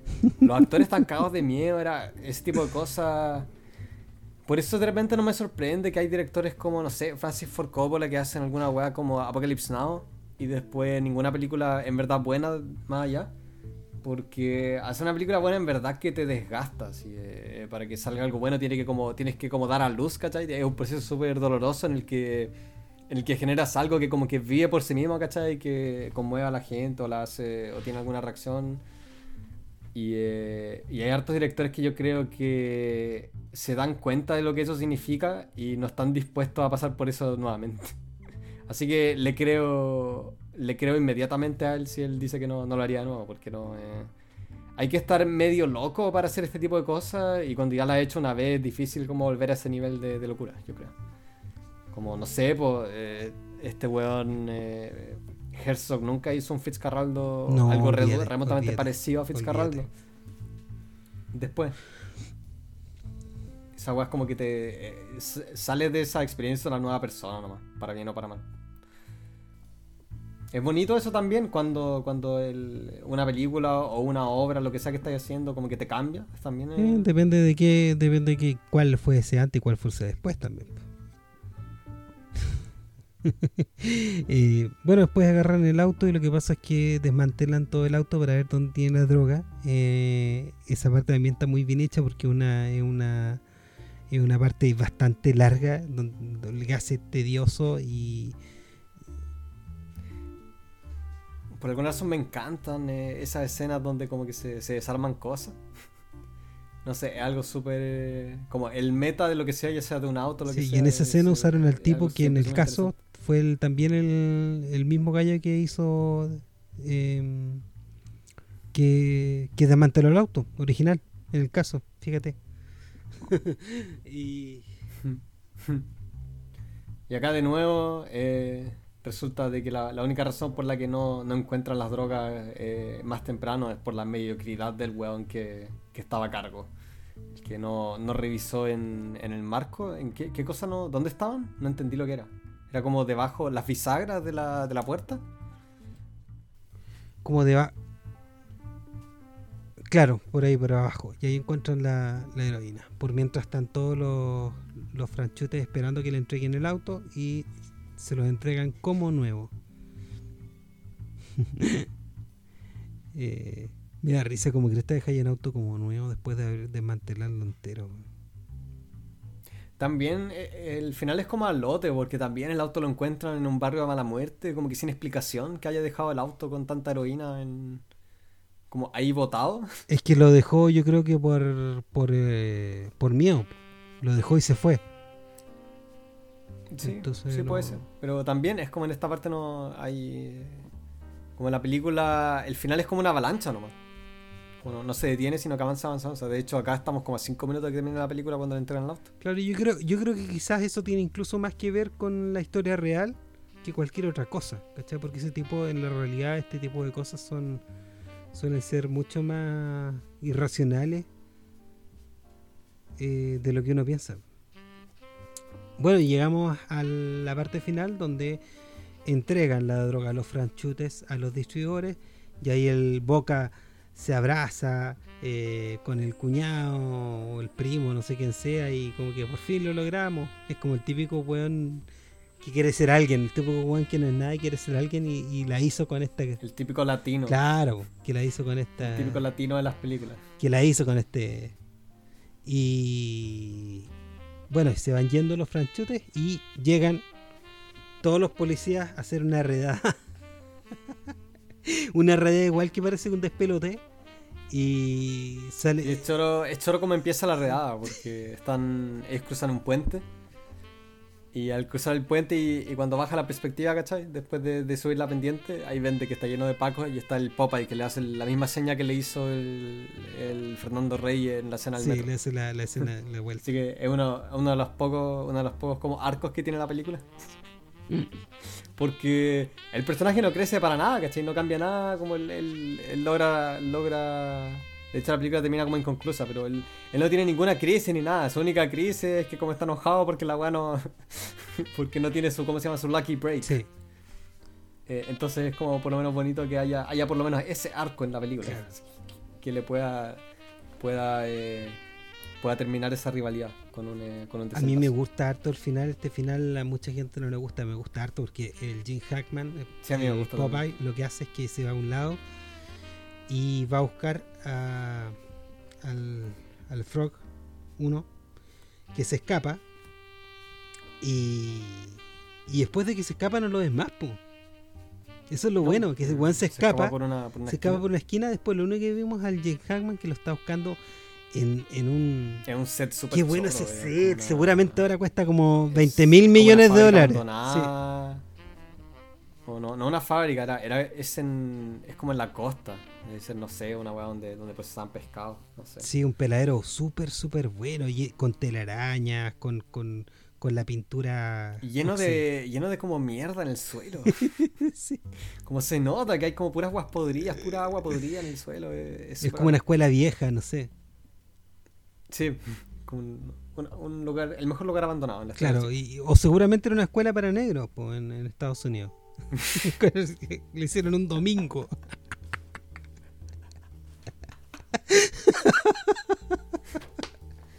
Pero, Sí, ahí vivía una familia entera. claro, claro. Ay, ay, ay. No, pues súper buena esa parte y, y que y la combinación, pues como te dices, de, de, de, de esa de esa grabación que después queda como media granulada y empiezan a buscar al, por todos lados, no se ve nada y, y el Jim Hackman primero casi, casi le dispara. Le, le dispara una silueta que ve. Y resulta que era el one del FBI. o- Que eso leí que supuestamente era la idea de Ligan, el, el Popeye original. eh, que a él como que no le gustó la persona del FBI con la que él había trabajado en la, peli- en la vida real. Así que quería que en la película le dispararan.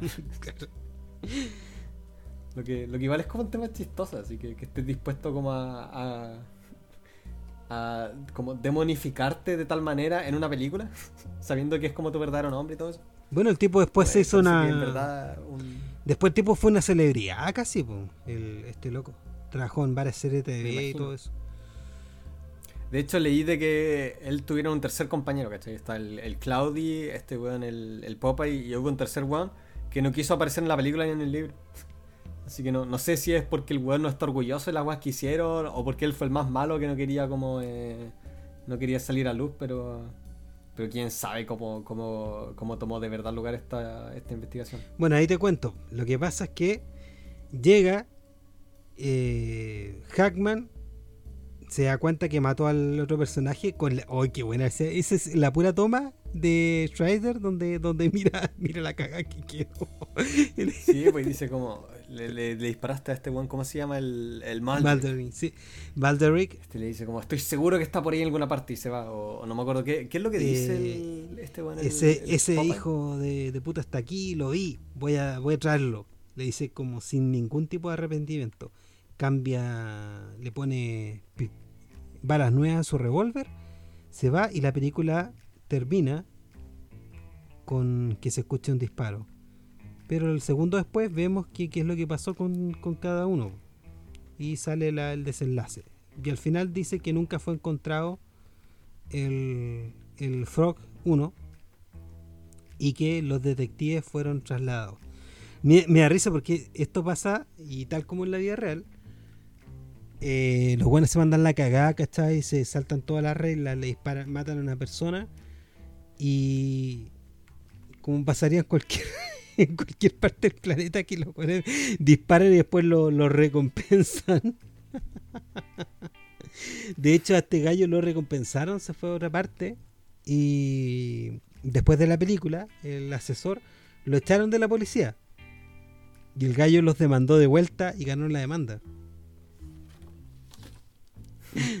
Eh, así que, no sé, ¿qué impresiones tienes de esta película? Me da risa, me encanta. Jim Hackman parece que estuviera hecho para el rol, pero este weón quería al Jackie Gleason, de nuevo, Jackie Gleason, el que hablamos que lo quería Billy Wilder para Fortune Cookie. Y es súper rara porque siempre él dijo, incluso siempre dijo que le hubiera gustado mucho más la película con Jackie Gleason. Y Jackie Gleason, El, este el- Friedkin, sí, quería. Jackie Gleason por todo. Por... Y Jackie Gleason había tenido. En realidad era buena para actuar, pero había tenido puras, puras, puras, puras películas que le habían ido horrible. Hizo una que se llama. mm, Una un payaso. No he visto ninguna, weón. Eh, una que, que dirigió este weón, el, el Jim Kelly, que le fue horrible. Eh, la gran, la famosa, famosísima película de Preminger que se llama Esquido. una de las peores películas de la historia del cine, donde también están uno de mis favoritos, Groucho Marx. Con un elenco de grandes, grandes em, cómicos. Tenía un elenco. Y una película como Y la película es como Lord horrible.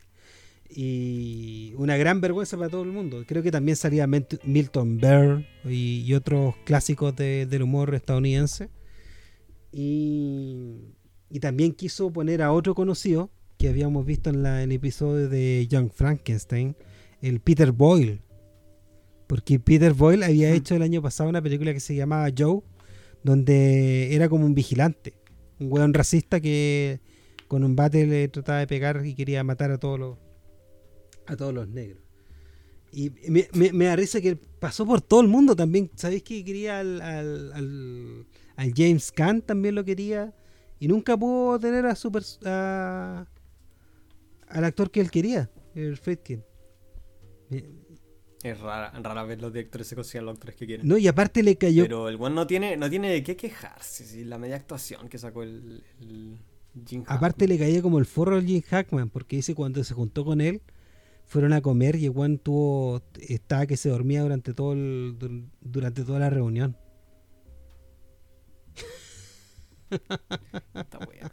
No, una, es una.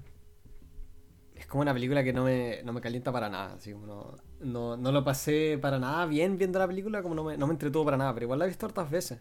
Pero creo que la primera vez que la vi tampoco me causó gran impresiones más allá de la parte técnica, ¿cachai? Que está bien actuada, está bien dirigida, pero como que le falta la... Para mí le falta, le falta como la humanidad. o, es que ninguna película de... la tiene, la tiene, pero, pero le falta como en verdad de... Em, en verdad profundizar en eso, ¿cachai? En todo el tema de la, eh, de la rabia. Es, es muy superficial.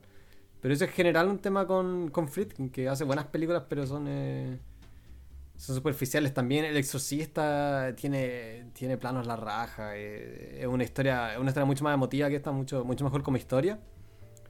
Pero, pero también es como literalmente el demonio que se, que se apodera de esta pendeja y no hay mayor explicación. Así como el, mal es mal y hay que, y hay que aplastarlo. Y acá se ve lo mismo, ¿cachai? Como los, narcos, los narcos son los coches sumares y hay que ser mano dura y sacar la chucha. Sí, no. Así que eso es como, como que se cae nomás la película.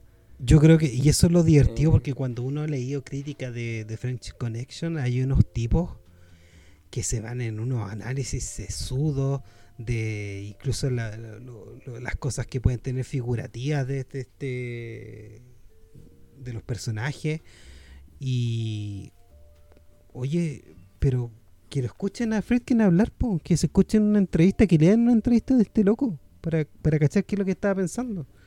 Porque me parece súper rebuscado. Encuentro que no. encuentro que no. Em, no sé, lo que el director opine de su obra eh, da lo mismo, ¿cachai? Como eh, la obra habla por sí sola y para mí, como que la obra en este caso no. Eh, es muy facha nomás. sí, te entiendo. De hecho, esto, esto lo disfruto mucho menos que, que el triunfo de la voluntad, ¿cachai? De Lenny Riefenstahl, ese tipo de películas. Porque esas por lo menos son como también educativas. Como es en verdad un, un, testimonio de lo que era el, el, nazismo para los nazis. Pero. Pero acá simplemente como que no. Claro, es que. Es, que... es como. Es como. Es como. No sé, pues es como el mejor capítulo de CSI Miami, ponte tú, o CSI New York. Es como el mejor capítulo de CSI New York, pero no pasa a hacer algo y, más. Y dirigió CSI, creo que alguna vez él. sí, creo que sí. Eh, él viene del mundo, él viene del mundo de la tele, de, la tele en vivo. Y, no sé, a mí, a mí me gustan las películas, las encuentro entretenidas. Eh, obviamente no son películas profundas, pero hay, eh, yo creo que hay harto de qué cuestionarse si, sin que la película te lo diga, ¿entendido? ¿no? La película no es una película cuestionable, pero nosotros podemos conversar de, perfectamente. Sí, pues la, mirada de la violencia. La mirada de la violencia. De, el, fascismo, todo eso. claro. Da, para conversar. Claro, porque donde él viene. Pero eso tienes que tú darte la pega de, analizar esas buenas. Como que la no, no, la película no te hace pega. La, No, la película no te da esa pega. De hecho, lo que la película te muestra es, es completamente la mirada de alguien que cree que es la mano dura, que cree que, que hay que hacer eh, ciertos sacrificios, sacrificios de la libertad en pos de la seguridad, de que los... The Greater Good. Claro, toda esa cuestión, o sea, eh, y lo repite en varias películas, de- pero yo creo que es una gracia de por qué Friedkin eh, ha sido tan divertido, tan bueno en películas como Vivir y Morir en Los Ángeles, que también tiene ese tema, de nuevo con la droga, eh, donde sale Willem Dafoe. Eh, Killer Joe es una película muy entretenida, Bug también. Incluso menores como, como Jade, una que hizo con la con, con ese weón también que actúa que le fue muy mal en esa película, pero pero te- también no era una película mala. De, de Friedkin creo que solo cacho Killer Joe, eh, aparte de, de El Exorcista y esto. Y no viste nunca la donde donde van están en una sel, en, en una selva. Eh, también. Joy eh, Schreider, ¿cómo se llama? ¿Cómo es que se llama? No me acuerdo la película. También es una gran gran película. Probablemente no, no, no la he visto. No. Pero le, le puedo echar una mirada. Y, y este tipo después eh, hizo hizo una película que, que para, la, para la tele que hizo una a él le gusta harto Lumet hizo 12 Angry Men Eh, sale el ¿cómo es que se llama? Sale el De Friedkin. sí, po. 12 Angry Men. Sí, eh, le- sale el Tony Danza. Eh, Pero me diga que es como la weá para, que, para la que él es menos adecuado, porque es teatro, ¿cachai? Como tenéis que ensayar con tus actores. sí, sale Luego el, me tinca que no. En la vida ha tenido una conversación larga con los actores sobre, no sé, pues, lo que, lo que significa el rol. Es que lo que hizo. O, o lo que él quiere. que- O lo que él quiere simplemente de, de, de su. De sus actores como tal. Má- Más allá de explicar el, el papel o qué es que yo, no fue necesario porque tienen los medios actores. Pues está el, el Tony Danza que hace una, una súper buena actuación. El Jack Lemon. Está. ¿Cómo es que se llama este? El, el Edward. James Olmos, que también es un. Uno no lo ve mucho, pero es un gran actor. El James Gandolfini. Eh, ¿De quién es más? Está- se me olvida uno, se me da uno. Eh, bueno. Pero, pero es una película bastante decente, una película. El George C. Scott, ahora me acuerdo. Que sale el George C. Scott. Ay, qué buen actor. Es súper buen actor. Eh, y fue una película para la TV que hizo como, como, como para ellos. ¿Y cómo se llama? Hay una. Hay una que se llama The Prince Job, donde, eh, donde actuó finalmente el Peter, el Peter Boyle. Cruising, que también es, es una película interesante, una gran actuación del. Del una gran actuación de, de Al Pacino. Y una película súper cruda que, que dejó la cagada, la crítica la hizo, la hizo pebre. Sí, creo que le eché una mirada o no, no, como que no me, no me causó gran impresión. No, eh, es como. de- siempre que existe lo, lo- es como. Sorcerer se llama la película de donde sale este, este loco. Sorcerer. Con el, eh, con el Roy Schrader. Es, es bastante buena. Así que sí, es un director igual interesante. Eh, Sí, hay que hay cacharlo. que, hay que ver no- esta película, pese a que yo creo que no, no la voy a ver más. Sí. No, no es por tirarle mierda ni nada. Pero No, yo encuentro que, que es una película que hay que ver, pero realmente no me dan ganas de verla de nuevo, una, una cuarta vez. No, no. Que cuando uno ha visto tantas películas como visto nosotros, también es como que uno le pierde la paciencia a ciertas cosas. Sí, como que yo siempre pienso que hay películas que me falta ver. Es como cu- cuando, cuando uno lee. Sí, pues, esa. Y a mí también. eh, Esa es, en, en definitiva, yo creo, el, el rasgo que tienen todos los, los verdaderos cinéfilos. Que nunca llegan al punto en el que, no sé, he visto todas las de Tarantino, ya como que ya. Ya, ya cacho la onda. Uno, uno siempre tiene como nuevas joyas que descubrir. Ojalá. Se hace más difícil con el tiempo, lamentablemente. Pero... Yo creo que es un tema de carácter. ¿ah? Yo conozco mucha gente que el mismo William Friedkin eh, dice que, que es un gallo que ve lo que le gusta nomás. Entonces ve no sé cuántas veces 2001, ve no sé cuántas veces Citizen Kane y como que se queda pegado. Obvio que va a haber Citizen Kane. po. Me encanta a todos los gringos esa película. Pero sí es buena película. Oye, ponte en el contexto de la época donde No salió. encuentro que sea. Que hay trucos que salen en, en Citizen Kane que, que son estándar ahora, claro, parecen súper eh, obvio. Ah, ya, pues, pero eso, eso es como la parte técnica, ¿cachai? No sé, la artesanía, pero, pero como película en sí, eh, no, no, no encuentro. No me, no, me, no me emociona para nada, así. Un bodrio. yo, yo, la encuentro buena, no es mi favorita de Orson Welles, pero tampoco diría que es un bodrio. Ni, ni cagando me atrevería a decir que es un bodrio. Ni, ni, no, no, ni cagando, no. Em, pero y eso, pues, y terminamos em, con este homenaje a un gran actor que llega retirado desde 2014. Y yo creo que no va a hacer nunca más ninguna película. Eh, vimos hartas buenas actuaciones de él, incluso en películas no tan buenas. El The Royal, eh, ¿cómo se llama? The Royal Tenenbaum, del Wes Anderson. También hace un papel muy, muy bueno. Y sería. Así que por todo, Jane Hackman.